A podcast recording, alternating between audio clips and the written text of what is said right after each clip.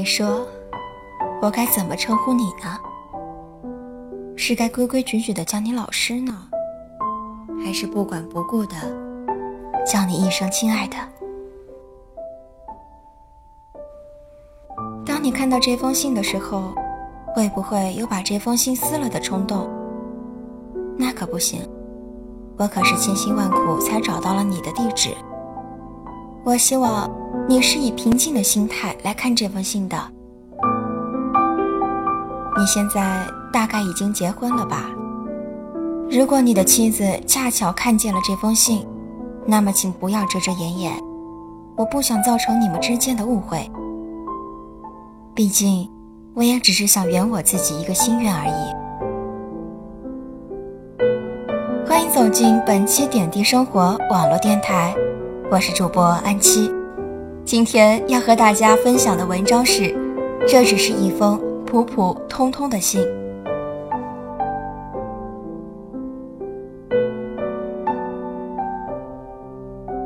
刚落笔的时候，我还在犹豫，到底要不要给你写这封信。而当真的下笔的那一刻，我们之间的过往就像胶片电影一样，一帧帧从我的眼前划过。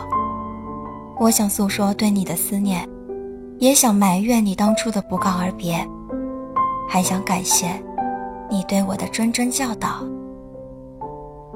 在你刚走的那段日子里，我不知道我过的是什么样的日子。那时候觉得世界末日大概也就那般了。后来我发现，没有了你，我过得也还不错。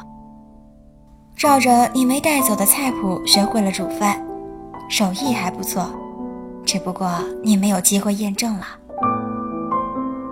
莱昂也长胖了好几斤，有时候他还会窝在你留下的拖鞋上，被我扔了以后还跟我发了次小脾气，但是我很好心的没有跟他计较。在我找回理智后的那两个月里，我从未感觉到那么充实。阅读、学习、娱乐、健身，我甚至都有一种拉着 Lester 去报名参加普拉提的冲动。然后有人问我有没有忘记你。当时是五月的一天，阳光明媚，教室里充斥着夏天的味道。窗外树叶被吹得刷刷响，耳边偶尔传来同学的嘀咕声。岁月静好。你的脸庞毫无预兆地冲进了我的脑子里。我笑了笑，对问话人说：“没有，我从来都没有想过要刻意忘记你。你是我生命中最深刻的一段记忆的开关。如果忘记了你，和失忆又有什么区别呢？我只是就这么活着，而你，是我生命中不可或缺的一部分。”没有你，那么我就不是完整的我了，你说是吗？我总是在想，如果我没有遇见你，不，我宁愿遇见你。即使疼痛与伤害伴我同行，人都会经历伤痛，不同的是程度与时间。如果这伤痛是你给予我的。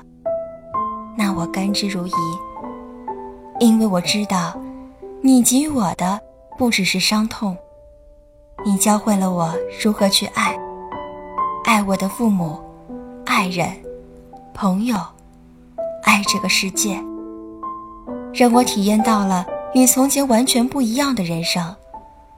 你磨平了我的棱角，抚顺了我的倒刺，教会我平和的。温柔的去对待我的人生。我从你这里得到的，远比我原本拥有的要多得多。我要感谢你，感谢你出现在我的生命里。虽然你最后也还是离我而去，但什么都不能否认你给予我的一切。对我而言，你存在的意义远远高于前任。你就像我生命中的路标。给我指出了正确的路，尽管你只是停留原地，我只是一边走一边回头，看你我之间渐行渐远的距离。炎热的七月终于是来了，我搬出了出租屋，很多东西都处理掉了，带着莱昂住到了 Lester 的公寓，开始了蹭吃蹭喝的暑假。不知道你还记得不记得，那一次，我们三个人一起去爬山，拍了一张合照，刷了三张。那张照片至今还在 Lester 的照片墙上。我搬进去的那天，他还小心翼翼地问我，要不要拿下来。我说不用，就这样吧。想他了还可以看一看。Lester 一脸复杂地帮我收拾了东西，大概是感叹于我的恢复能力吧。我不能说你是一道伤口，与其说你是伤口，不如说你是在我心里。后天形成的一块胎记，在我的心里陪着我走完剩下的路。我走在学校里的时候，经常会有人在我的背后悄悄说：“看，这就是那个老师的女朋友。”往往在这种时候，我都会回过头对议论者笑一笑。我很喜欢你的女朋友这个头衔，因为这样，我会觉得我们还是在一起的。只不过，你去了远方，我在这里等待你的归期。上课的时候会翻到你给我做的笔记，偶尔还掺杂着我画的一些小玩意儿。有时候是莱昂，有时候是你的 Q 版画，总之到处是关于你的回忆。而这些回忆就像冬天初升的太阳一样，温暖着我的心房。热的八月接踵而至莱斯尔被他的母亲大人一个电话召回了英国，我只能和莱昂相依相偎，每天过着重复又重复的日子。那一天，当我快要入睡的时候，妈妈打来了电话。一开始，我们俩都用沉默来敷衍彼此，然后爸爸的一声假咳嗽，打破了这尴尬的沉静。妈妈问我。有没有去找他？我说找了，但是我找不到。然后妈妈说：“你出去走走吧，散散心，去哪儿都好。”我回道：“我只想去有他在的地方。”我听到了两声叹息，我听到了我的父母对我的无可奈何，还听到了他们对你的埋怨。可是这能怪谁呢？怪爱情来的太不是时候吗？不，爱情来的时候，永远是对的时候。但是后来，我还是走了。我去了婺源。当我站在民舍的窗前时，我才理解了你当初想要留在婺源养老的心。屋舍依山傍水，放眼望去，便是青瓦白墙。嗅一下，似乎还能闻到油菜花的余香。门前听水响，窗外闻鸟鸣，大概就是这般了吧。我在婺源过了十几天，几乎每天都去那个小酒楼里听说书。说书先生怀抱着三弦，右小腿绑着刷板，手边一壶清茶，就开始了一段佳话。那段日子里说的是《聊斋》。我记忆最深刻的便是连城。当说书先生说到连城病死，乔生前去临吊，一痛而绝时，我似乎感觉到了嘴角都是涩的。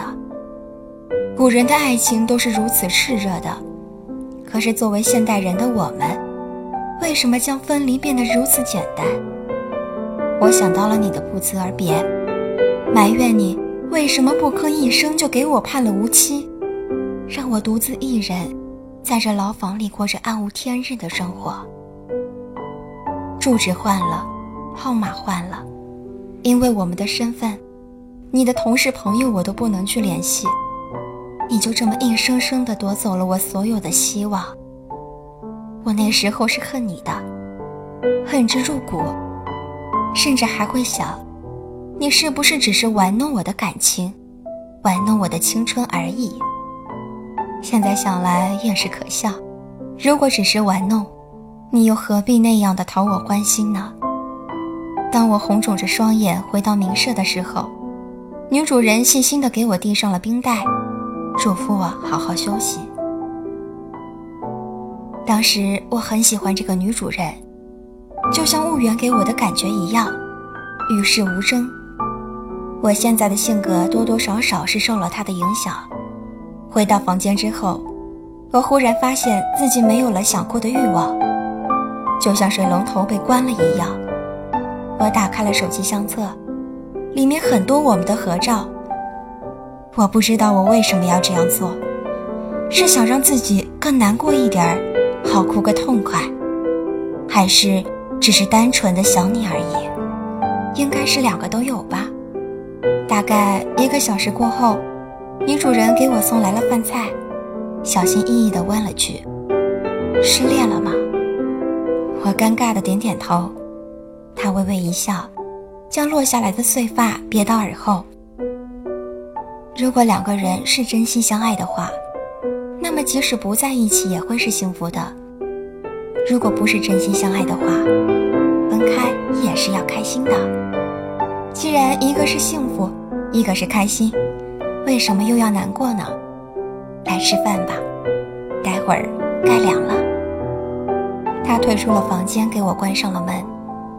咚一声，门板的声音就像一把锤子一样，锤得我心颤了好久。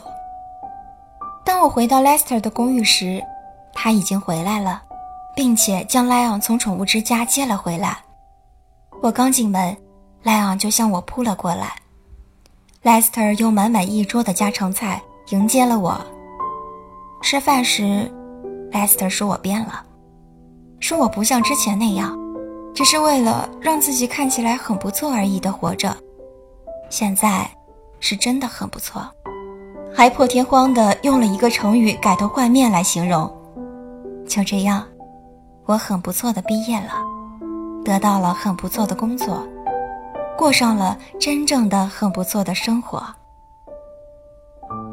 就算是现在，Lester 家里的那张照片也依旧在照片墙上。你活在我生命中的痕迹，是永远不能被抹灭的。我做不到刻意忘记你，也不会对你过分想念。我只是这么活着，平平淡淡。也许明天我就会遇见我的下一个爱人，他爱我。爱莱尔会仔细处理我们之间的关系，不会像你这样不告而别。虽然没有发展到美满的结局，但是我依旧感谢你，感谢你出现在我的生命里，造就了这样一个优秀的我。感谢您的收听，这里是点点生活网络电台，我是主播安七。